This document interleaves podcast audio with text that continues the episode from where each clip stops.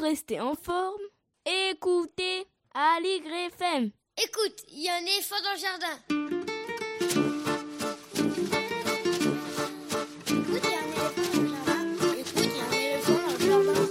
Hein Bonjour, Véronique Soulet au micro pour l'actualité culturelle des enfants petits et grands en Île-de-France, une émission pour tous les adultes qui n'ont pas oublié qu'ils ont d'abord été des enfants. Chaque semaine, cette émission vous fait découvrir artistes, créateurs, initiatives, médiations qui offrent aux enfants de quoi nourrir leur imagination et leur curiosité. En tout cas, ce qui nous semble original, réussi, intéressant, avec des reportages, des chroniques, des interviews, des lectures, concoctées par les chroniqueurs de cette émission et moi-même.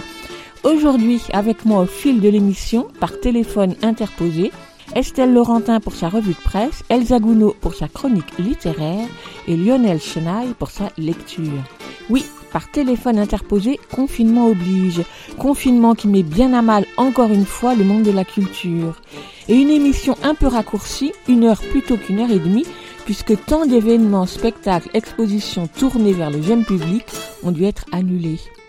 Nous tenterons néanmoins au fil des semaines à venir de faire écho le mieux possible aux différentes initiatives. Et nous vous présentons toutes nos excuses pour l'absence d'émission la semaine dernière. Une panne de liaison Internet a eu raison de notre détermination. Au programme aujourd'hui, ce sera une émission plutôt littéraire, de quoi vous donner des idées pour commander des livres chez votre libraire le plus proche. Mais on commencera d'abord avec la revue de presse d'Estelle Laurentin, ce sera dans quelques instants. Clarisse Lockman est une toute jeune autrice illustratrice, puisque son premier album a paru en septembre 2019 dans la file, suivi cet automne par La Passoire, tous deux parus aux éditions L'Atelier du Poisson Soluble. Deux albums dans lesquels elle excelle à faire vibrer les couleurs. On en parle avec elle, ce sera dans une vingtaine de minutes. Suivra Grand Livre pour petites personnes, la chronique littéraire d'Elsa Gounod, libraire jeunesse à Paris. Pour terminer, Lionel Chenaille lit un extrait d'un roman de littérature générale sur le thème de l'enfance et ce sera quelques minutes avant la fin. Vous pouvez suivre l'actualité de l'émission sur les réseaux sociaux, Facebook, Instagram, il y a un éléphant dans le jardin.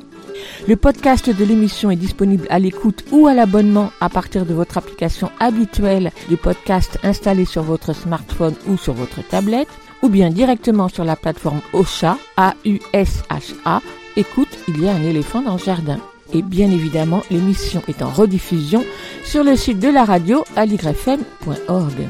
Écoute, il y a un éléphant dans le jardin, c'est l'émission qui ouvre des fenêtres sur l'actualité culturelle des enfants. Nous sommes ensemble pendant une heure et c'est dans la bonne humeur. Écoute, il y a un éléphant dans le jardin. eh. Comme chaque semaine, on commence l'émission en écoutant un extrait d'une nouveauté discographique pour les enfants. Aujourd'hui, le conte musical de Michel Bernard, Un poirier m'a dit, un livre CD édité par EPM Les mots magiques, produit par Vocal 26.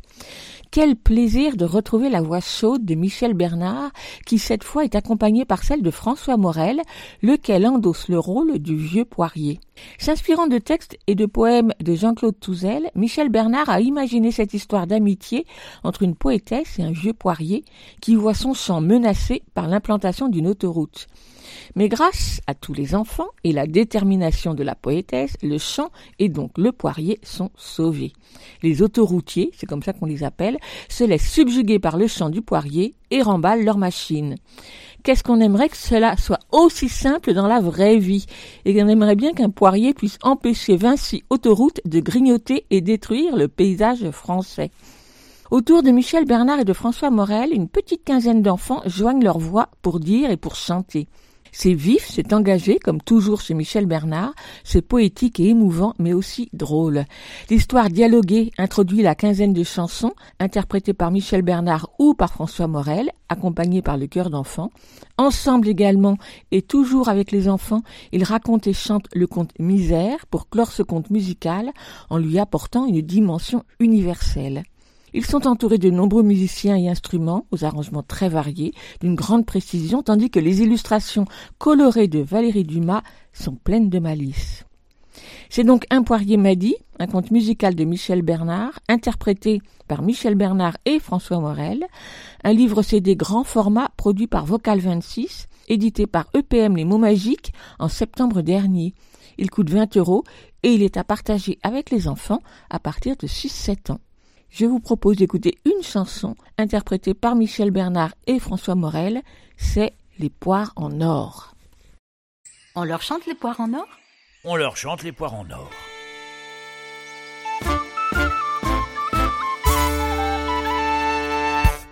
On vient chercher les poires en or pour la fille du roi qui est malade. On vient chercher les poires en or pour la fille du roi qui est malade. Les poires de ton poirier, ça guérit tout ce qui est avarié. Ça sert de sirop pour la toux et de pommade pour les genoux. La fille du roi, elle va mourir, allons vite la secourir. Si je rapporte les poires en vitesse, c'est moi que j'épouserai la princesse. C'est moi Yannick, c'est moi Josique, c'est moi Guénolé que je vais gagner. Et les voilà cueillant tous trois, les poires en or pour la fille du roi. Chemin faisant, Yannick rencontra. Une vieille dame qui lui demanda Mais qu'as-tu donc dans ton panier, mon ami? Des rats crevés, du poisson pourri, vieille toupie. Mais quand Yannick arriva au palais, avec ses belles poires dans son panier, quand il les vit, le roi fut saisi. Pas une seule poire, mais du poisson pourri. Yannick fut pendu illico. Ça t'apprendra, mon petit coco. Il n'était plus que deux sur trois pour les poires de la fille du roi. Chemin faisant, Josique rencontra. Une vieille dame qui lui demanda Mais qu'as-tu donc dans ton panier, mon ami? Un vieux crapaud sur du crottin bouilli, vieille tout. Dis donc Mais quand Josique arriva au palais, avec ses belles poires dans son panier, quand il les vit, le roi fut saisi. Pas une seule poire, mais du crottin bouilli. Josique fut jeté dans un puits. Ça t'apprendra, mon petit kiki. Il n'y avait plus qu'un candidat pour les belles poires de la fille du roi. Et quand elle rencontra Guénolé, la vieille dame lui a demandé Mais qu'as-tu donc dans ton panier, mon ami? Des poires en or, madame, en voulez-vous? C'est gratuit. Il est gentil. Quand Guénolé arriva au palais, avec ses belles poires dans son panier, quand il les vit, le roi fut ravi. C'étaient les poires, celles qui sauvent la vie. On les porta à la mourante, qui guérissait en se tenante. Et Guénolé fut son promis. Mais voilà que la princesse a dit Vous vous croyez au Moyen Âge avec vos manières de sauvage Moi, je veux choisir mon mari. Et puis qu'il m'ait choisi aussi, ou bien pas me marier du tout. Tu peux partir avec mes sous. Ma poire en or, je l'ai trouvée. C'est la poire de la liberté. Ne cherchez plus la poire en or, la fille du roi n'est plus malade. Ne cherchez plus la poire en or, la fille du roi est en balade. Bonjour Estelle. Bonjour Véronique.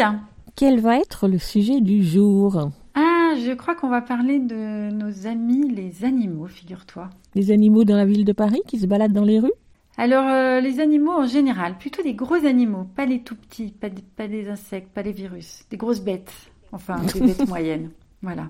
On t'écoute. C'est les petits papiers d'Estelle. Les petits papiers d'Estelle, une revue de presse qui parle des enfants et des ados.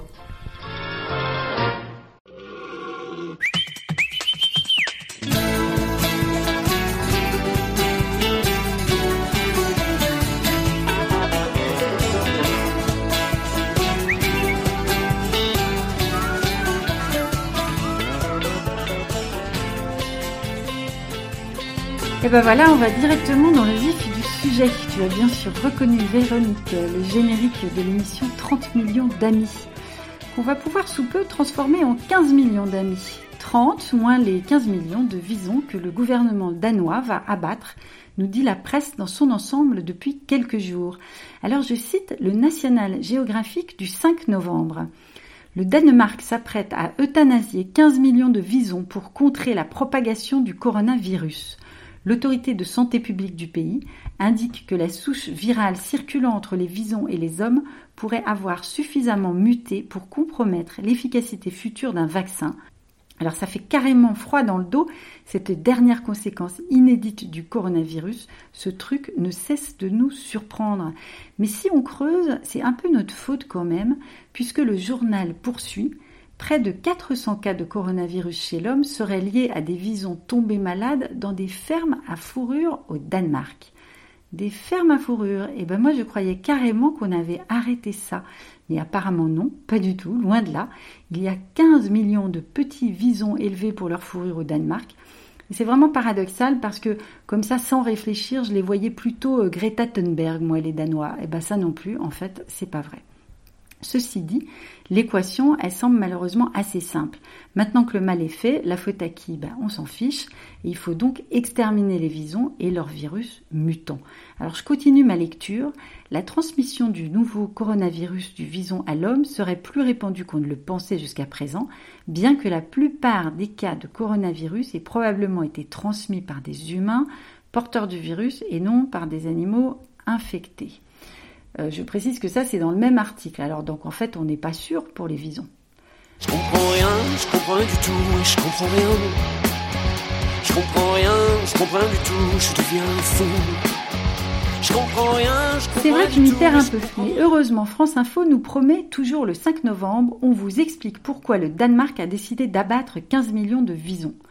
On y apprend que selon le ministre de la Santé danois, les recherches ont montré que les mutations pouvaient affecter les actuels candidats pour un vaccin contre le Covid-19.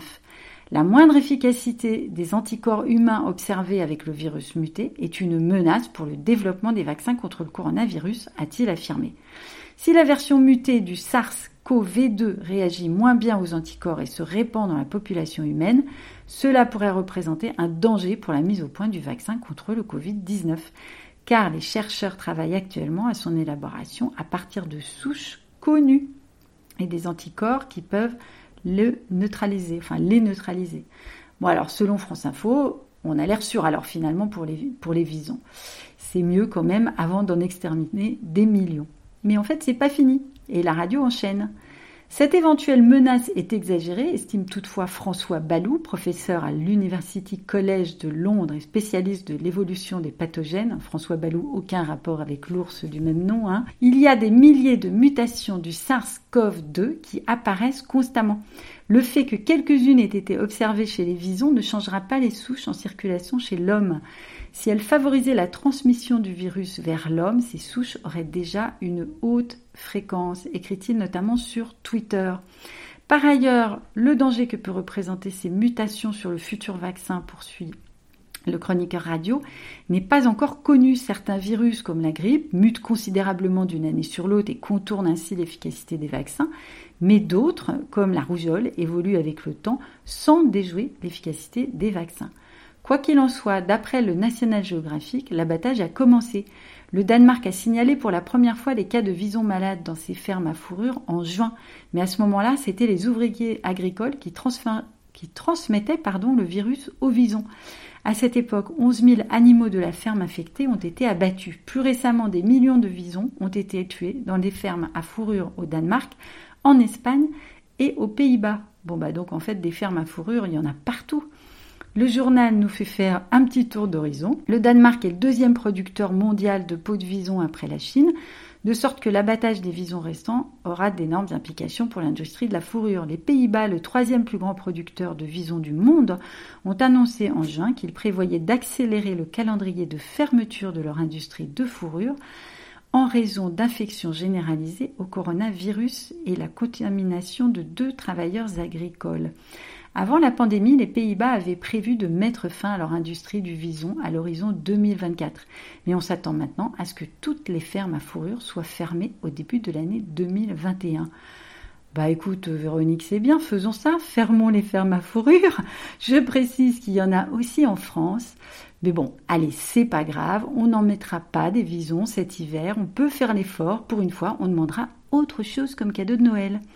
Et puis on va tenter de s'égayer un poil de vison, bien sûr, en écoutant pour finir les Poppies qui chantent Les animaux du monde. C'était en 1974 et je me demande si je commence pas à avoir envie d'y retourner moi en 1974. Allez, salut et à la prochaine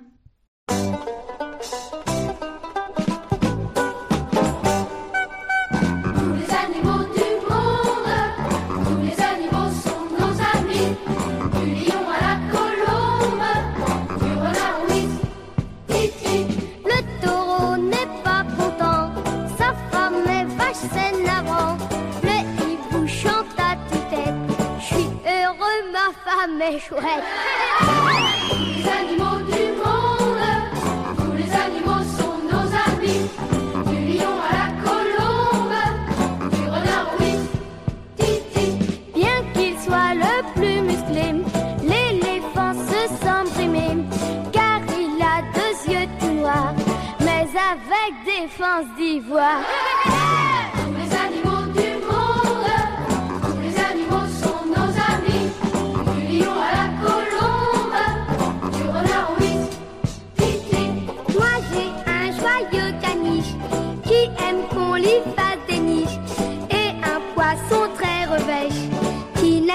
Du tout la pêche.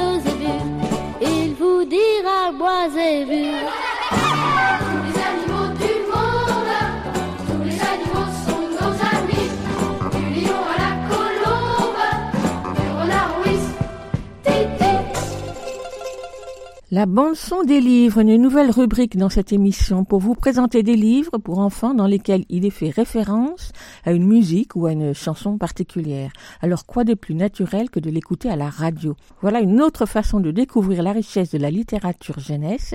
Bien sûr et comme toujours, il s'agit seulement de livres qui m'ont intéressé ou même enthousiasmé.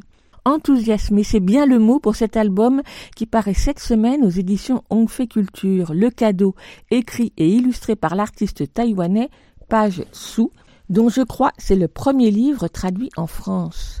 La couverture est déjà énigmatique, puisque le titre se détache sur un fond d'alignement géométrique très graphique, sans images, qui m'a évoqué les couvertures si élégantes des romans des éditions Julma. Quel est donc ce cadeau? Le récit, L'histoire s'étale sur une journée, le 24 décembre 1990, veille de Noël donc, ou plutôt une demi-journée, séquencée et datée de moment en moment, de 12h40 jusqu'à 18h57. La demi-journée où Petit Xiong, petit garçon solitaire, à la bouille toute ronde et triste, qui a pour seul ami une cigale, reçoit un cadeau de la part de son père, un ticket d'entrée au musée où ils se rendent en famille. Un cadeau qui n'enchante guère Petit Xiong, car il n'aime pas les œuvres d'art. Pourtant, cette visite au musée va être pour lui une révélation.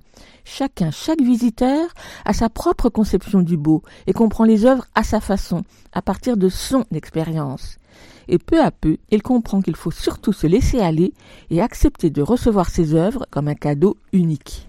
À travers un récit très simple, l'auteur raconte cette première rencontre réussie avec l'art muséal, non sans humour d'ailleurs, puisqu'on peut lire les pensées des visiteurs, parfois perplexes face aux œuvres exposées, tel celui-ci qui se demande devant une énorme poire entourée d'une barrière si c'est de la nourriture ou si c'est de l'art.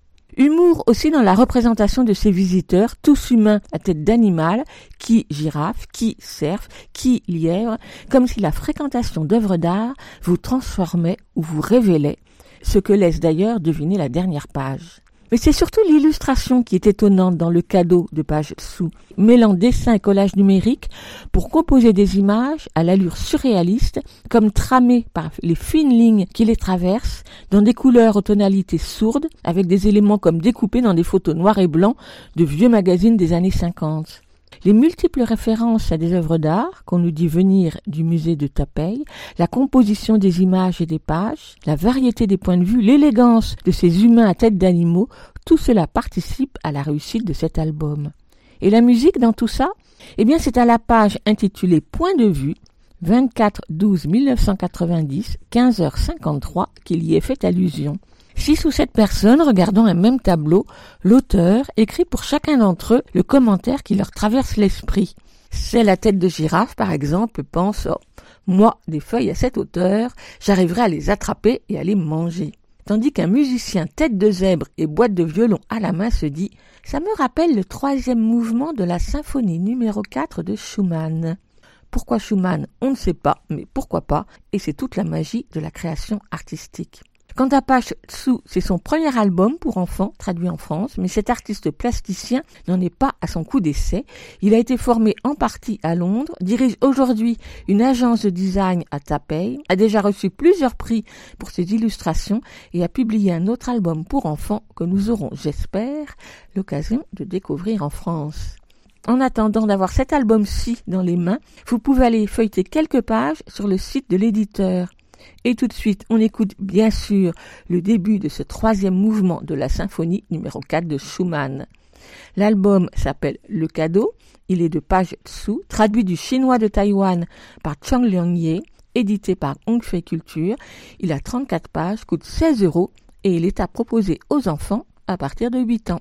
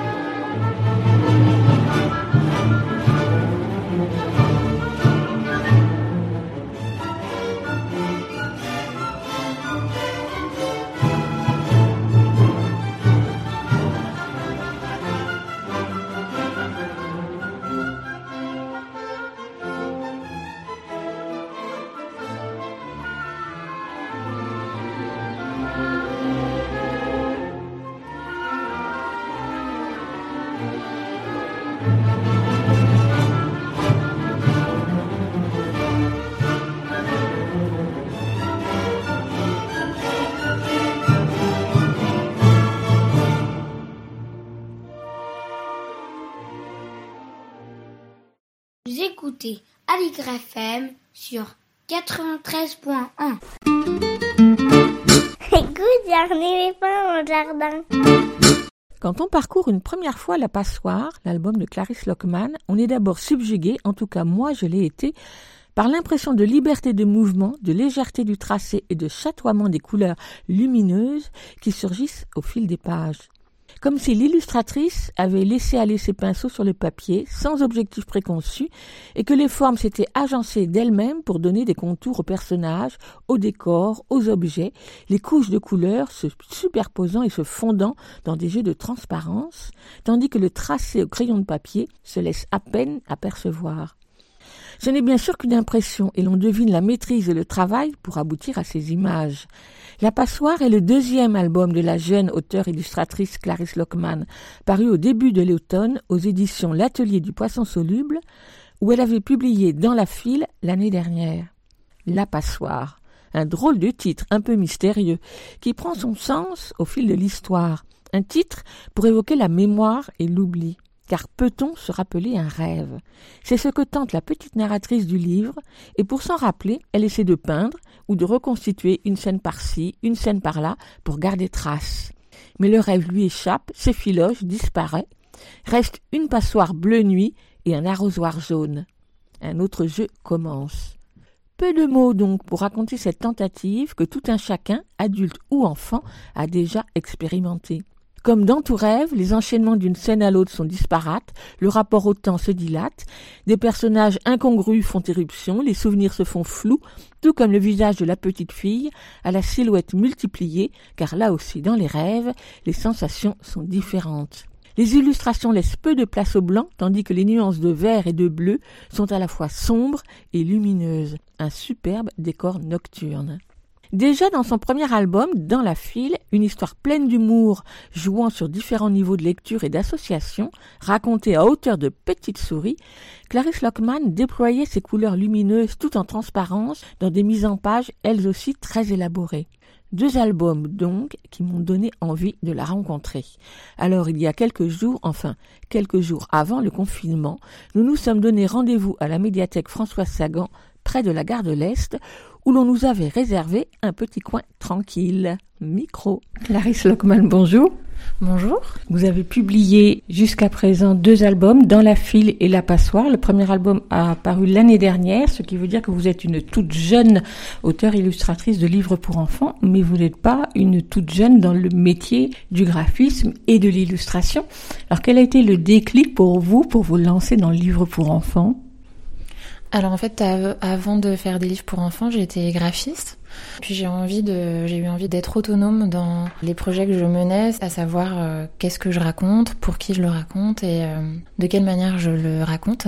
Du coup, j'ai eu envie de travailler sur les livres pour enfants, qui pour moi sont souvent aussi pour les adultes, que je trouve très travaillés, euh, grâce à l'illustration notamment. Quand vous dites qu'ils sont aussi pour les adultes, c'est que dans votre tête, quand vous mettez au travail, vous pensez aux deux publics? Oui, exactement. Je pense vraiment à une double lecture, euh, imaginons que l'enfant va être accompagné pour cette lecture et que le, le parent, enfin ou pas forcément d'ailleurs le parent, mais l'adulte va euh, disposer d'un autre niveau de lecture. euh, voilà. Ce qui est assez évident dans la file, qui est donc votre premier album, parce qu'effectivement les deux niveaux de lecture sont déjà inscrits dans le livre, on va dire, on y reviendra. Dans la passoire, c'est un peu moins le cas, parce que c'est un peu plus diffus, parce que vous parlez d'un sujet dont on parle rarement, mais qui intéresse autant les adultes et les, et les enfants, c'est pourquoi on ne se rappelle pas de son rêve le matin? Oui, voilà, c'est euh, un sujet vraiment commun. Parfois, on se, réveille, euh, on est persuadé d'avoir une idée vraiment très précise de ce dont on a rêvé. On se dit pas besoin de prendre de notes et tout ça, puis on part s'habiller et pof, disparu, il y a plus rien. Et, et je trouve que c'est un, exemple assez euh, brutal, exacerbé de ce que c'est que euh, l'oubli. Et en fait, là, le rêve, il m'a servi d'outil pour parler de manière plus générale de ce que c'est que la mémoire, l'oubli et le doute aussi. Alors on va commencer par cet album. En fait, je pensais qu'on allait commencer par dans la file, mais non, on va rester sur euh, La Passoire qui vient de paraître en ce début d'automne euh, 2020. Alors déjà, La Passoire, c'est un titre très très très mystérieux. Oui, c'est un titre mystérieux, euh, donc on en a évidemment connaissance au début du livre, puis après, je voulais qu'on l'oublie pour qu'elle revienne euh, vraiment à la fin, dans les dernières pages. Euh, pourquoi la passoire? Parce que euh, c'est euh, ce support qui permet de préserver euh, des éléments à l'intérieur, mais aussi d'en laisser passer. En fait, j'ai travaillé cet album en, ayant en tête le fait que je voulais parler du, souvenir, de la mémoire. Donc j'ai dessiné euh, une petite fille que j'ai démultipliée sur une double page. Donc on peut la retrouver euh, quatre fois dans la même image parce que de toute façon dans les rêves il n'y a pas besoin de justifier ou quoi que ce soit et on, accepte totalement l'absence de logique, c'est pas grave.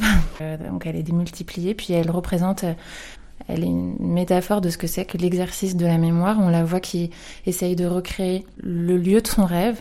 D'abord, on la voit qui sculpte les montagnes, ensuite qui, avec son pinceau, met de la couleur, et puis parfois elle a des certitudes, par exemple du fait que ça se déroulait une, nuit d'été. Et puis euh, très vite, euh, ces certitudes, ben, elle les remet en cause. Et en fait, en faisant ce, décor, le moment où, euh, où je l'ai fait dessiner la nuit étoilée, je me suis dit tiens c'est enfin je l'ai vraiment fait au fur et à mesure j'avais pas écrit mon texte et je me suis dit tiens c'est marrant ces étoiles euh, sachant que je veux parler de, l'évaporation en fait du souvenir bah ça me fait penser à une passoire. Et du coup je me suis dit le ciel pourrait être une passoire. C'est quelque chose qui finalement je pense ne se voit plus quand on lit le texte maintenant mais tout ça pour dire que quand je fais le livre j'ai pas d'abord le texte puis les illustrations ou inversement c'est que c'est vraiment quelque chose qui se fait conjointement l'idée de la passoire est, intervenue quand j'avais déjà commencé euh, les illustrations en fait. Ça m'a donné euh, l'idée de cette fin. Cette histoire, vous venez de- d'expliquer la démarche. À vous écouter, on pourrait penser que c'est très élaboré, très intellectuel, mais c'est une histoire toute simple. Oui, c'est vrai que l'histoire euh, est vraiment simple. Ce qu'elle raconte, la petite fille, c'est tout simple. Et en fait, parce que je pense que ce que j'ai voulu transmettre, c'est plus une sensation qu'un un récit. Et parmi les sensations, il y a le fait que les, les scènes ne s'enchaînent pas forcément liées entre elles, comme dans un rêve où tout d'un coup on passe d'une scène à une autre. Ce qui m'a bien fait rire, c'est que vous glissez évidemment des points d'humour et qu'il y a la maîtresse en maillot de bain à laquelle on ne s'attend pas du tout parce que votre texte est par ailleurs très poétique. Oui, c'est vrai, j'ai voulu qu'il y ait des, quelques points d'humour, je pense, parce que pour contrebalancer, il y a un côté assez mélancolique, euh, la disparition des choses, elle oublie, donc je pense que l'humour se permettait de contrebalancer ça. Pour revenir aux éléments qui semblent ne rien avoir les uns avec les autres, en fait, à la fin, justement, dans la, dans la passoire, on constate qu'il reste certains objets, d'autres ont disparu, comme un maillot de bain, donc le maillot de bain de la maîtresse, l'arrosoir, il y a une maison, il y a un morceau de la queue de la baleine. Et donc, c'est ces éléments qui, a priori, n'ont plus vraiment de sens, euh, puisqu'en fait, on ne sait plus à quel moment ils sont intervenus, euh, avant quoi, après quoi, quelle était la logique entre, entre eux. Et c'est et c'est cette absence de sens et ce rassemblement de choses qui, a priori, n'ont rien à voir les unes avec les autres que je trouve euh, poétique. Mais en fait, si ce n'est de faire partir du, partie du même, du même monde, du même rêve. Alors, vous me disiez tout à l'heure que vous travaillez le texte et l'image euh, ensemble, l'écriture du texte. Alors, est-ce que est-ce que c'est un va-et-vient entre les deux? C'est-à-dire, est-ce que vous épurez le texte en fonction de l'image ou vice-versa? Est-ce que vous allez rajouter dans le texte des descriptions qui ne sont pas dans le dans l'image? Oui, vraiment, je vais, je vais veiller à ce qu'il n'y ait pas de répétition, enfin essayer à ce qu'il n'y ait pas de, de texte qui répète ce qu'on voit déjà, qui ajoute quelque chose. Effectivement, euh, l'image peut enlever du texte ou inversement. Alors là, on s'est beaucoup euh, arrêté et à la fois sur le récit, sur l'histoire et sur le texte. Mais moi, ce qui m'a subjugué d'abord dans votre travail, c'est bien sûr le travail d'illustration, votre façon de dessiner, d'être à la fois complètement libre dans votre tracé, en laissant d'une part une certaine interprétation de la part du lecteur, mais surtout de l'inviter complètement à se laisser porter par ces images qui ne sont surtout pas cernées. C'est vrai que j'aime bien travailler des choses euh, un peu floues, euh, assez imprécises. Je pense que c'est ma myopie qui parle. J'aime bien enlever mes lunettes. c'est vrai, je travaille euh, en fait en- au crayon à papier. Et puis après, je rajoute des encres euh, de couleur. Je les scanne, ces dessins, et je rajoute après encore des formes numériques. Parce que j'aime bien travailler un contraste entre du coup les formes floues et plus abstraites de, des encres. Et après, euh, des formes vectorielles, c'est-à-dire très droites, très géométriques. Et du coup, souligner certains éléments. Mais sinon, il n'y a pas de, de cerne, de contour euh, très précis. ouais. Et puis donc ce, ce travail, même si ce terme n'est pas très joli, sur les couleurs qui sont à la fois des couleurs euh, très vives mais en même temps translucides. Et puis c'était quand même une certaine gageure puisque ça se passe la nuit, donc euh, des couleurs de la nuit qui sont très vives et en même temps sombres. C'est un sacré travail. C'est vrai. Je pense que du coup, l'ensemble des couleurs sont permet de souligner les quelques couleurs qu'il y a. Par exemple, là, on voit cet arrosoir jaune. Bah, il est d'autant plus jaune du fait qu'il est dans un univers euh, foncé. Je le conscientise pas tellement ça, mais euh, c'est vrai que je travaille les points, les quelques points de couleurs qui vont euh, être d'autant plus lumineux euh, de par la confrontation avec les autres couleurs à côté. Je sais pas si je suis très claire. C'est ce qui m'a frappé quand on y reviendra quand on parlera dans la file. Vous avez vous laissez encore de la place au blanc, au blanc de la page. Dans la passoire, pas du tout, quasiment pas. Oui, c'est vrai. Euh, Ce qui est blanc dans la passoire, ce sont les étoiles. Et puis, euh, bah, si les blancs, parfois, des choses qui ont disparu. Ouais, en en parlant, du coup, je me dis que c'est ça que j'ai dû vouloir créer sans, sans trop euh, y réfléchir. Mais ce qui est blanc, c'est ce qui était sur les pages précédentes, puis qui a disparu, puis qui va être rempli par un nouveau souvenir. Ce qui m'a frappé, c'est ces visages de la petite fille, donc répétés plusieurs fois, enfin le personnage répété plusieurs fois au fil, euh, fil des pages, mais où les traits du visage ne restent flous aussi. Ils sont tellement flous qu'on ne les voit pas.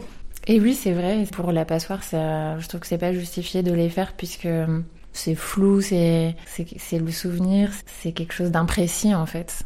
Après, ça doit vraiment avoir un lien avec cette euh, myopie là qui me poursuit. À ce moment-là, on est dans le flou des choses dont on ne se rappelle pas vraiment, donc ça n'a- aucune importance. Mais pour d'autres projets, je comprends que ce soit nécessaire pour avoir une expression, un personnage et s'identifier. Alors, ce qui m'a frappé aussi, c'est le cas dans les deux livres, c'est au niveau de la narration. Donc là, je reviens au texte, c'est que euh, vous donnez la parole à la petite fille. C'est la petite fille qui raconte. Oui, c'est la petite fille qui raconte, donc c'est la mémoire de la petite fille qui raconte. C'est vrai que dans le texte, je pense que j'ai cherché à, ce que ce soit assez oral, comme un enfant qui raconte son rêve, qui dit ah et puis un moment, et puis j'ai essayé de, faire en sorte que ce soit des vrais mots. Enfin, des vrais mots, qu'est-ce que c'est des vrais mots? Mais que ce soit pas trop, que ça semble pas trop écrit, mais plutôt dit. Il n'en reste que quelques morceaux. Enfin, c'est un mot, euh, que moi je trouve poétique parce qu'il semble banal. Enfin, voilà, mais euh, voilà, cette intention que ça semble vraiment oral. Oh, et puis à un moment il se passe ça. Oh, puis à un moment il se passe ça. Comme un enfant qui raconterait son rêve. En même temps, le texte est assez bref. C'est vraiment place à l'illustration, place à l'image et place au rêve à travers l'illustration. La passoire a paru aux éditions de l'Atelier du Poisson Soluble en septembre 2020. Un an plus tôt, vous avez publié, c'était votre premier livre dans la file, toujours à l'Atelier du Poisson Soluble. Comment s'est fait la rencontre avec l'éditeur? Parce que c'est votre premier éditeur de livres. Alors, pour Dans la file, en fait, j'ai commencé euh, ce livre en étant en résidence au musée de l'illustration jeunesse, donc à Moulins. J'avais pas encore d'éditeur sur ce projet. J'en ai parlé avec euh, les personnes du musée qui m'ont dit que ce serait bien aussi à l'atelier du poisson soluble. Moi, c'est vrai que j'aimais beaucoup cette maison d'édition. Et puis, je les ai rencontrés au Salon du Livre de Montreuil lorsque j'étais en résidence. Et je leur ai présenté ce projet et puis ça a marché. C'est quoi une résidence euh, au musée de l'illustration? Il y a plusieurs programmes de résidence en France et puis sûrement dans d'autres pays. Donc c'est un contexte de travail que moi j'apprécie vraiment beaucoup. Pour ces deux livres, euh, j'ai bénéficié de résidence. Euh, donc en fait, j'ai d'abord été au musée de l'illustration jeunesse trois mois pour Dans la file. Donc en fait, on accorde 30% de notre temps à de la médiation avec des enfants ou des publics adultes aussi, mais principalement des enfants, autour du livre pour lequel on est venu en résidence. Donc là, par exemple, j'ai fait travailler les enfants sur la file d'attente en leur faisant euh, faire des petits livrets où ils se représentaient eux-mêmes dans la file d'attente. Puis après, ça les faisait travailler donc sur le, la narration, mais aussi l'illustration. Et puis l'objet du livre relié. Bon, j'ai encore utilisé le mot travail, mais bon, ça les faisait euh, réfléchir à, s'amuser à. Et puis après, euh, 70% du temps restant, on, on travaille sur notre euh, projet de livre. Et puis on bénéficie d'une bourse de résidence. Donc c'est vraiment un cadre très agréable. Et donc pour l'autre livre, j'étais en résidence euh, à la médiathèque Noailles à Cannes. Donc pareil, j'ai fait des ateliers avec les enfants et puis je logeais dans, dans la médiathèque pour faire mon livre. Et pour ces deux résidences, vous avez déposé un dossier de demande? Oui, il y a des appels à candidature en fait qui sont postés par les différents lieux d'accueil. Et puis il faut candidater et présenter son projet.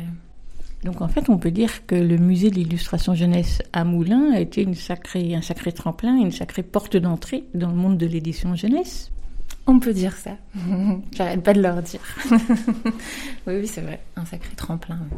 Est-ce que je peux vous demander, Clarissa Coman, euh, si vous écoutez de la musique quand vous travaillez? Oui, j'écoute de la musique tout le temps. Et la radio, beaucoup. vous voulez que je vous donne un morceau de musique que j'écoute euh, en ce moment? Euh, Ça s'appelle Pull It Away et c'est de Ski- Siski You. Et c'est un morceau que j'ai entendu la première fois quand je suis allée voir une expo à la Gaieté Lyrique qui s'appelait The Happy Show. Une exposition de Stéphane Sagmeister sur le bonheur qui était très très belle. Et euh, quand on arrivait dans l'exposition, il y avait cette musique euh, très apaisante et que j'ai beaucoup aimée et que j'écoute toujours depuis, je pense, euh, 2012, quand je l'ai découverte. Et donc on va l'écouter.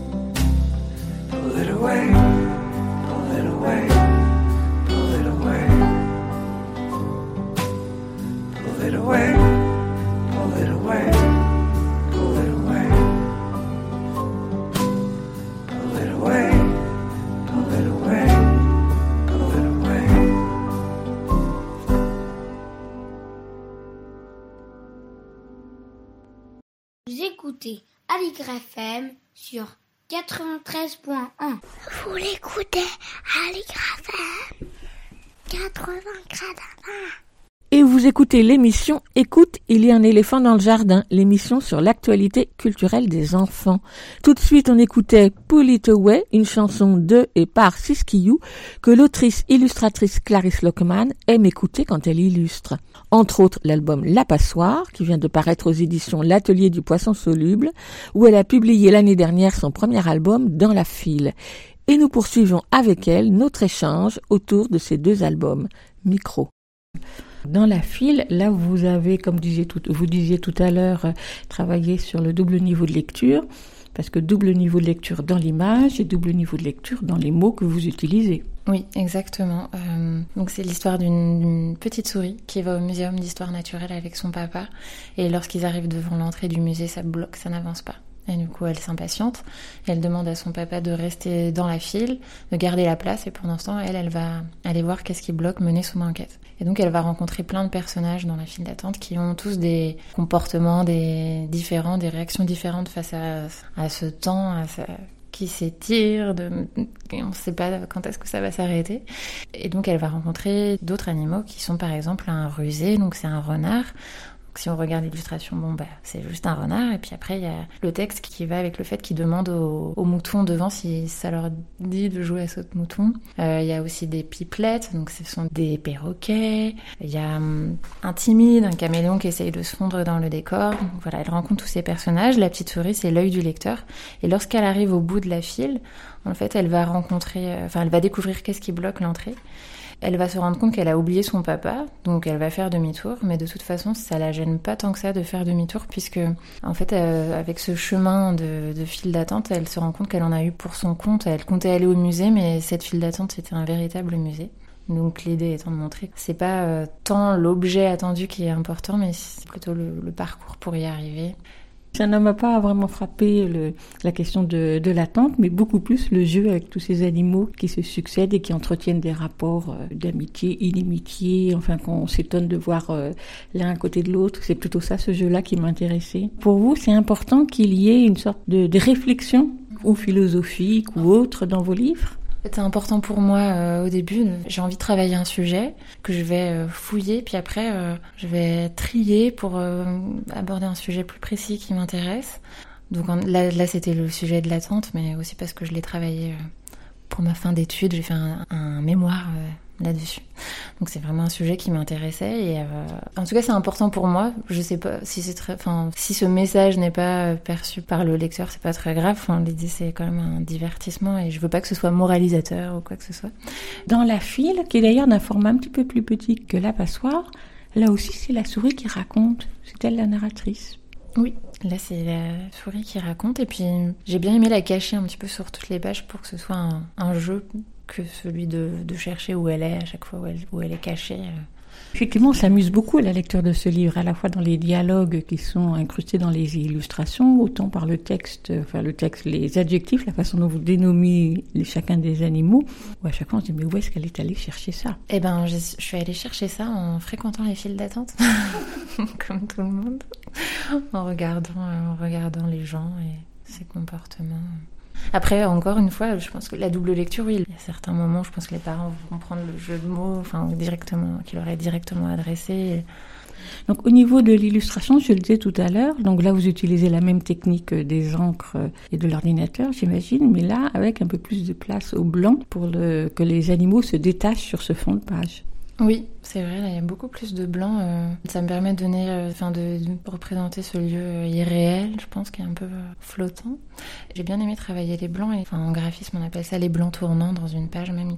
c'est important ce qui est dessiné, ce qui est représenté, le, texte. Enfin, par exemple, quand il y a un gros bloc de texte, mais le blanc qui se découpe autour a une forme aussi, et un dessin aussi qui est intéressant à travailler. Alors les deux albums, que ce soit La Passoire ou que ce soit Dans la file, ont un sacré nombre de pages. Il y en a un qui fait 48 pages et l'autre 64 pages, qui est donc un nombre de pages euh, un peu inhabituel dans les albums pour enfants. Donc là, c'est vous qui l'avez souhaité C'est l'éditeur qui vous l'a proposé? Euh, non, c'est vrai que c'est moi qui ai proposé. Enfin, j'ai proposé déjà le projet de suffisamment avancé pour. Enfin, il y avait déjà toutes ces pages avec le chemin de fer euh, bien avancé. Donc euh, après, évidemment, il y a une discussion puisque pour la fabrication, par rapport à un certain nombre de cahiers, euh, etc., il y a parfois besoin de rajouter euh, une ou deux doubles pages ou d'en enlever pour que ce soit un multiple de 4, de 6, de 8. Je ne comprends pas tout. Donc il y a eu cette discussion, mais je propose, c'est vrai. J'ai besoin de toutes ces pages pour développer le projet. Euh, Nous n'avons pas encore parlé de votre parcours. Nous avons dit que Clarisse Lockman, vous étiez arrivée dans le livre pour enfants il y a juste euh, un an, un peu plus, en tout cas au niveau de la publication. Mais vous avez un long passé derrière vous de graphiste. Quel est votre parcours? Quelle est votre formation? Alors, euh, moi, j'ai étudié le design graphique. J'ai fait d'abord une mise à niveau d'art appliqué après le bac. Puisqu'à l'époque, quand on avait un bac art plastique ou même pas art plastique, il fallait faire une, une mise à niveau en, en art appliqué pour euh, rattraper ce qui avait pu être fait en bac art appliqué. Ensuite, j'ai fait un BTS de communication visuelle. Là, on dessinait encore un peu, mais on apprenait les logiciels de mise en page, de retouche de photos. Et ensuite, euh, j'ai fait une licence euh, en alternance. Donc, je travaillais une semaine en entreprise et une semaine, j'étais à l'école euh, pour apprendre un peu le web. Et ensuite, j'ai fait un diplôme supérieur d'art appliqué qui est la suite du BTS euh, aussi pour apprendre le design graphique. Voilà, vous avez tout mon CV. Après le BTS, j'ai plus dessiné, enfin tellement, en tout cas manuellement, c'était à l'ordinateur. Voilà. Donc vous êtes nouvelle venue dans l'édition jeunesse, dans le monde de l'édition jeunesse. Qu'est-ce qui vous étonne le plus dans ce monde d'édition jeunesse par rapport à ce que vous connaissiez avant? Bah moi, ce qui me, qui me plaît le plus, en tout cas, c'est la liberté là, que j'ai dans la création de, ces albums, justement, sur- surtout en étant auteur et illustratrice, de pouvoir euh, développer une idée, un, texte et une illustration sur plusieurs pages. Et là, avec le poisson soluble, c'est vraiment super parce que ils m'ont laissé quand même vraiment libre sur euh, ces techniques d'illustration et ces choix euh, graphiques. Alors j'ai pu voir sur votre site internet euh, le travail de communication, je ne sais pas si c'est le bon terme, que vous avez pu faire au niveau affiches par exemple, qui sont absolument superbes. Est-ce que c'est un travail que vous faites euh, pour gagner de l'argent, on va dire, pour vivre, ou ce travail de communication vous intéresse pour ce qu'il est? Ah, il m'intéresse aussi vraiment pour ce qu'il est. D'ailleurs, les affiches que vous avez pu voir, c'était quand même des commandes aussi euh, d'illustration pour des services culturels. Donc vraiment, j'ai... c'est différent parce que c'est une image, par exemple, une affiche, contrairement à une histoire qu'on déploie sur plusieurs pages et qui n'a pas le même rapport, euh, c'est pas le même temps. La perception d'une affiche et le parcourir un livre, mais euh, ça me plaît vraiment beaucoup aussi euh, la création de, ces visuels-là. Hockman, j'aimerais bien que vous me décriviez votre atelier. Comment est-ce qu'il y a seulement quatre feuilles de papier, des crayons et de l'encre et un ordinateur, ou beaucoup plus de choses que ça? Ah non, il y en a partout.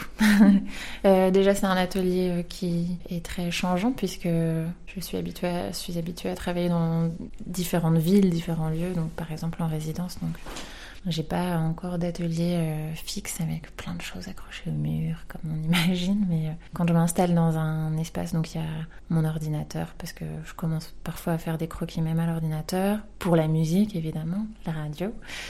Il il faut une grande table avec euh, beaucoup de feuilles qui servent de recherche euh, de couleurs. De, voilà, j'ai besoin de les juxtaposer, des taches de couleurs, les tester, voir comment elles, elles réagissent quand elles se superposent. Et euh, plein d'essais partout, par terre. voilà. Clarisse Lockman, par quoi vous commencez un nouveau livre? Par euh, l'envie de traiter un sujet. Donc là, par exemple, c'était l'attente, ensuite le, le rêve. En fait, par une envie, oui. Après, euh, le sujet, on- je peux euh, dévier de ce sujet, mais une, une envie d'investir un nouveau monde et un nou- nouvel univers, une thématique, euh, une ambiance de couleurs. Qu'est-ce qui vous pose le plus de difficultés quand vous faites un livre? Alors, ce qui pose le plus de difficultés, c'est un moment où euh, je sens qu'il faut que je, je me mette à rien faire d'autre, mais un peu à attendre et à, à chercher euh, que ça vienne. je sais pas si je m'explique bien, mais ça, c'est euh, c'est peut-être un moment de difficulté. Et on peut pas se dire, bah, va faire autre chose en attendant, ça viendra après. Non, il faut, faut passer ce moment-là. Euh, Clarisse Lockman, je voudrais vous demander si vous vous souvenez de votre premier livre de votre enfance que vous avez lu quand vous étiez petite, un livre qui vous a marqué et qui peut-être vous a amené aujourd'hui à créer pour les enfants.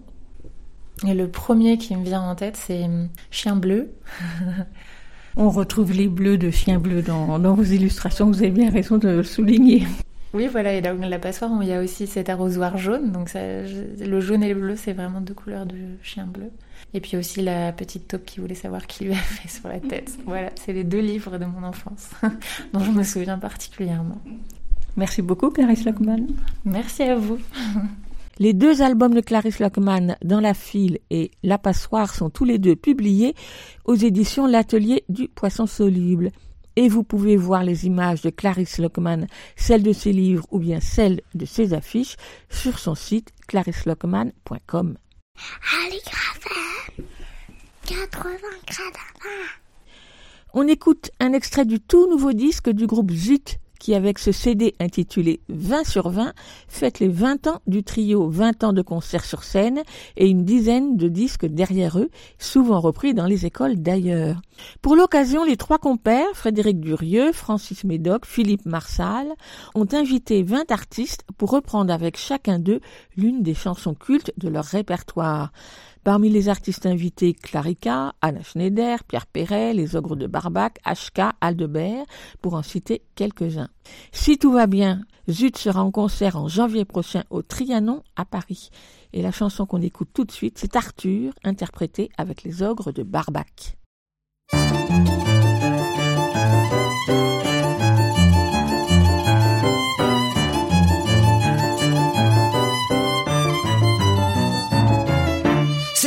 Petit bonhomme, pas plus haut que trois pommes, qui court dans ma maison, du sol jusqu'au plafond. C'est une petite crapule qui arrive pas à mon pull, et moi je cours après à longueur de journée.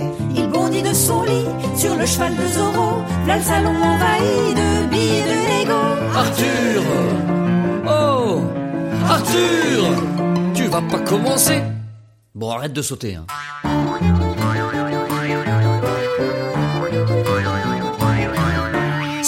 Petit bonhomme, un vrai petit opossum, qui nous joue la fanfare du matin jusqu'au soir. C'est une petite canaille et qui jamais ne baille, et moi je suis vidé derrière cette fusée.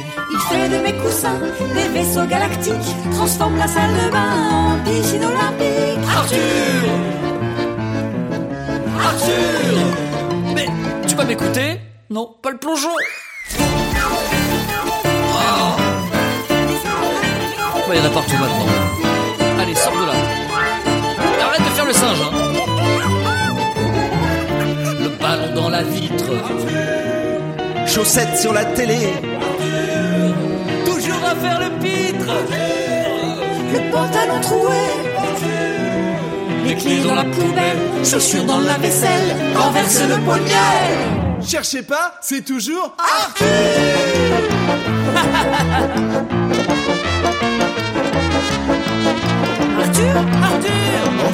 Arthur, Mais qu'est-ce qu'il fait Arthur, Arthur Arthur Arthur Arthur Mais j'y crois pas. Je, crois qu'il dort.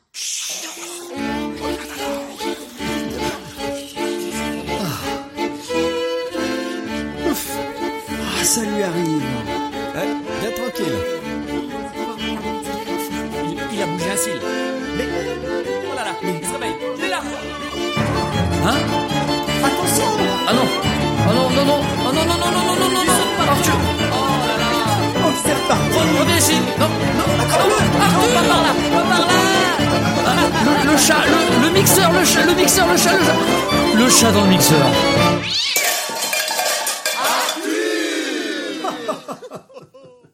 Elsa Gounod est libraire spécialisée jeunesse à Paris. Et chaque semaine elle farfouille dans les rayons nouveautés de sa librairie pour nous proposer un livre pour enfants, un album, un roman ou une BD, c'est selon, dans sa chronique Grand livre pour petites personnes. On l'écoute. Grand livre pour petites personnes par Elsa Gounod, libraire à Paris. Bonjour, aujourd'hui, je vais vous parler de l'album Le caramel du Jurassique de Roxane Lumeret, paru récemment aux éditions Albin Michel Jeunesse dans la très bonne collection Trapèze. Je suis de près cette collection, dirigée par Béatrice Vincent, pour son côté pointu graphiquement dans des styles très divers. J'y ai découvert nombre d'auteurs que j'aime tout particulièrement, tels Adrien Parlange ou Bastien Contraire, et j'y suis les publications d'auteurs installés depuis plus longtemps, comme Blex Bolex, le duo Isinori ou Bruno Gibert. Ce sont à chaque fois des chocs esthétiques, avec des choix singuliers, une originalité graphique ou narrative, qui en font des livres aussi beaux qu'intéressants. C'est dans cette collection, où elle a maintenant publié plusieurs albums, que j'ai découvert le travail de Roxane Lumeret, avec alors L'anciennement de maman, excellent album paru en 2015, où le deuil d'une mère devient une odyssée spatiale et surréelle. Par la suite, l'on retrouve dans ces différents albums des sujets plutôt classiques de livres pour enfants, comme les chevaux, chiens ou princesses, dans un traitement étourdissant fait d'illustrations foisonnantes et de couleurs fascinantes. Dans le caramel du Jurassique, on part du sujet assez ordinaire des dinosaures pour arriver à une grande aventure étrange et éblouissante, sélectionnée cette année dans la catégorie livre illustré des pépites du Salon du livre et de la presse jeunesse de Montreuil, vraie reconnaissance du travail de Roxane Lumeret. On suit ici une autruche qui va s'échapper du zoo où elle et d'autres animaux étranges sont maltraités et va se retrouver, par une suite de conséquences en chaîne, employée de nuit au Muséum d'histoire naturelle où elle va reconnaître ses ancêtres dans les squelettes de dinosaures exposés. S'ensuit une aventure rocambolesque où l'autruche, se trouvant confrontée au nouveau directeur voulant moderniser le musée et remplacer les squelettes par des hologrammes, met en place un nouveau plan d'évasion farfelu pour sauver les squelettes menacés de ses ancêtres. L'histoire et le texte écrit par l'autrice sont foisonnants et réjouissants par la mine de détails développés, un grand sens du rebondissement, de l'intrigue et un humour débordant frôlant l'absurde. En ce sens, le titre du livre, Le caramel du Jurassique, aussi attirant que mystérieux de prime abord, fait référence à un événement clé de l'histoire, tout en évoquant clairement l'époque des dinosaures, eux-mêmes en arrière-plan de l'illustration de couverture, tel un tableau, une scène devant laquelle l'autruche se présente en parallèle, en miroir pour les lecteurs, dans un mélange de plans et d'époques saisissants. Ce texte riche l'est d'autant plus par l'usage de quelques mots valises inventés, aussi étonnants que pertinents et révélateurs d'une nouvelle réalité, renforçant le propos de l'histoire, comme les cacahuètes occinelles données à manger aux animaux du zoo, ou la fromagerie fromagique, qui s'avérera cruciale au dénouement. Au travers de cette aventure jubilatoire, on peut y voir traiter des sujets plus profonds, de la question de la liberté, de l'émancipation, à celle de la connaissance de ses origines, en passant par la notion d'entraide, ici entre les différents animaux du zoo, ou d'excès dans la modernisation. En parallèle de ce texte, quelle joie de se plonger dans l'univers esthétique créé par Roxane Lumeret, avec de grandes doubles pages d'illustrations, créant ce monde bien particulier et tout aussi fourmillant de détails que le texte, répondant ou complétant celui-ci, l'histoire devenant d'une richesse incroyable, de nouveaux détails apparaissant alors à chaque relecture jubilatoire. Les grandes illustrations de l'autrice sont faites d'un trait détaillé, oscillant entre le figuratif et l'onirique, par l'accumulation de détails précis et réalistes dans une réalité perturbée par l'étrange, avec, notamment, les animaux du zoo entravés de boulets aux pattes, le soleil et la lune avec des visages et émotions évoluant au fil de l'histoire, et tant d'autres fantaisies à débusquer. Cette atmosphère étrange et presque fantastique est renforcée par les couleurs fortes de Roxane Lumeret, faites d'aplat à la gouache, dans des tons pastels de rose et de vert principalement, et leurs déclinaisons dans différentes nuances. Cet univers très riche balance entre pop, baroque et kitsch délibéré, entre surréalisme et esthétique des années 80, ce qui en fait un album réjouissant pour petits et grands, tant dans son sujet que dans ses références graphiques et narratives. J'espère vous avoir donné envie de découvrir cet album que je conseille à partir de 5 ans, Le caramel du Jurassique de Roxane Lumeret aux éditions Albin Michel Jeunesse au prix de 19 euros. Moi, j'aimerais beaucoup un jour pouvoir voir ces originaux à la gouache. Merci Elsa pour cette mise en bouche du caramel du Jurassique de Roxane Lumeret à commander chez votre libraire habituel. Écoute, il y a un éléphant dans le jardin. eh. On termine l'émission avec la lecture d'un extrait de littérature générale sur le thème de l'enfance avec Lionel Chenaille. Bonjour Lionel. Bonjour Véronique. Alors on Bonjour reprend les, auditeurs. On reprend les bonnes habitudes. Tu es allé farfouiller dans ta bibliothèque pour Tout nous à trouver fait. un livre? Tout à fait. Alors aujourd'hui, ce sera une histoire d'enfance un petit peu particulière parce que c'est une histoire d'enfance, mais c'est aussi surtout une histoire de famille. Donc voilà, ce sera pas une histoire d'enfance à proprement parler, et ce n'est pas non plus un roman, c'est un essai, un essai sociologique euh, très connu euh, d'un auteur que j'aime beaucoup qui s'appelle Didier Héribon, qui est prof d'université et sociologue. Euh, Ça s'appelle Retour à Reims. Et à la mort de son père, euh, Didier Héribon retourne à Reims, sa ville natale, euh, qu'il avait quitté 30 ans auparavant, parce qu'il avait rompu avec son milieu d'origine et suite à la mort de son père, il décide de retourner à Reims et donc de se plonger dans son passé et dans son enfance. Donc ça s'appelle Retour à Reims de Didier Héribon. On t'écoute.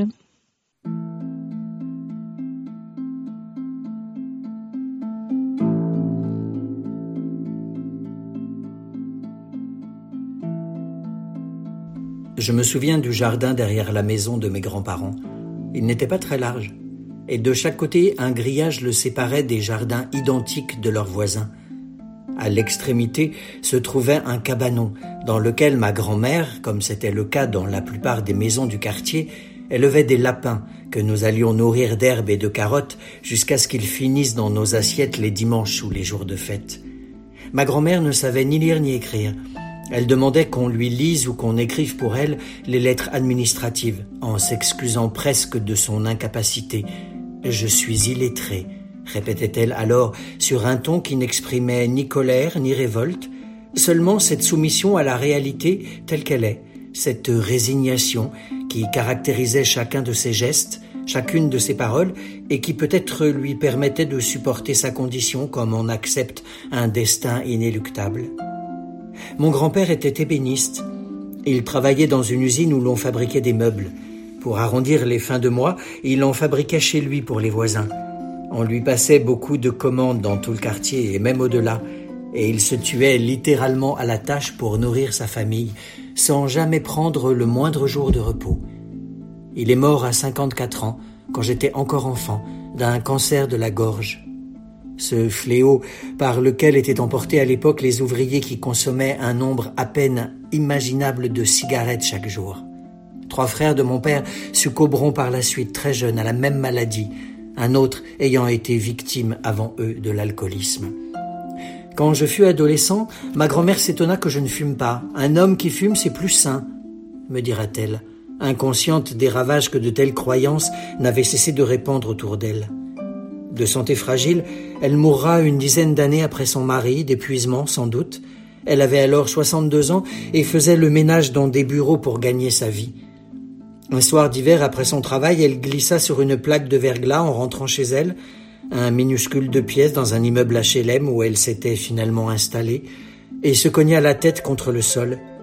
Elle ne s'en remit pas et décéda quelques jours après cet accident. À n'en pas douter, cette cité-jardin où vécut mon père avant ma naissance et qui constitua l'un des cadres de mon enfance, puisque mon frère et moi y passions beaucoup de temps, notamment pendant les vacances scolaires, était un lieu de relégation sociale, une réserve de pauvres, à l'écart du centre et des beaux quartiers. Pourtant, quand j'y repense, je prends conscience que cela n'avait rien à voir avec ce que l'on désigne aujourd'hui sous le nom de cité. C'était un habitat horizontal et non vertical, pas d'immeubles, pas de tours, Rien de tout ce qui allait surgir à la fin des années 50 et surtout au cours des années 1960 et 1970. Cela conservait à ce territoire aux confins de la ville un caractère humain. Et même si le secteur avait mauvaise réputation, même si cela ressemblait beaucoup à un ghetto déshérité, il n'était pas si désagréable d'y vivre. Les traditions ouvrières et notamment certaines formes de culture et de solidarité ne manquaient ni de s'y développer ni de s'y perpétuer. C'est par le moyen d'une de ces formes culturelles, le bal populaire du samedi soir, que mes parents se rencontrèrent. Ma mère vivait non loin de là, dans un faubourg de la ville, avec sa mère et le compagnon de celle-ci. Elle et mon père, comme toute la jeunesse populaire de l'époque, aimaient le moment de divertissement et de joie que représentaient les bals de quartier. Ils ont largement disparu aujourd'hui et n'existent plus guère que la veille ou le jour du 14 juillet. Mais à l'époque, il constituait pour beaucoup l'unique sortie de la semaine et l'occasion d'une réunion entre amis et de rencontres sexuelles et amoureuses.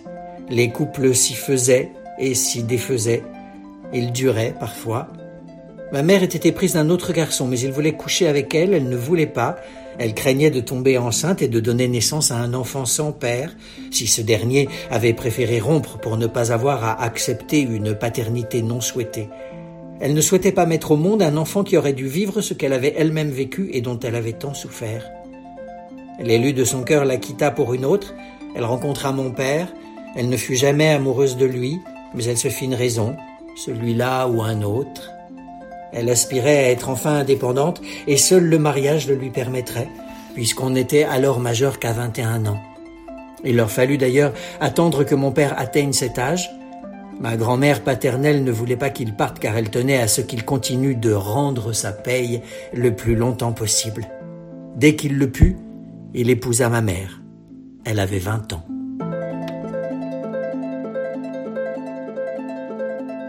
Merci Lionel. Est-ce que tu peux nous rappeler le titre de ce livre?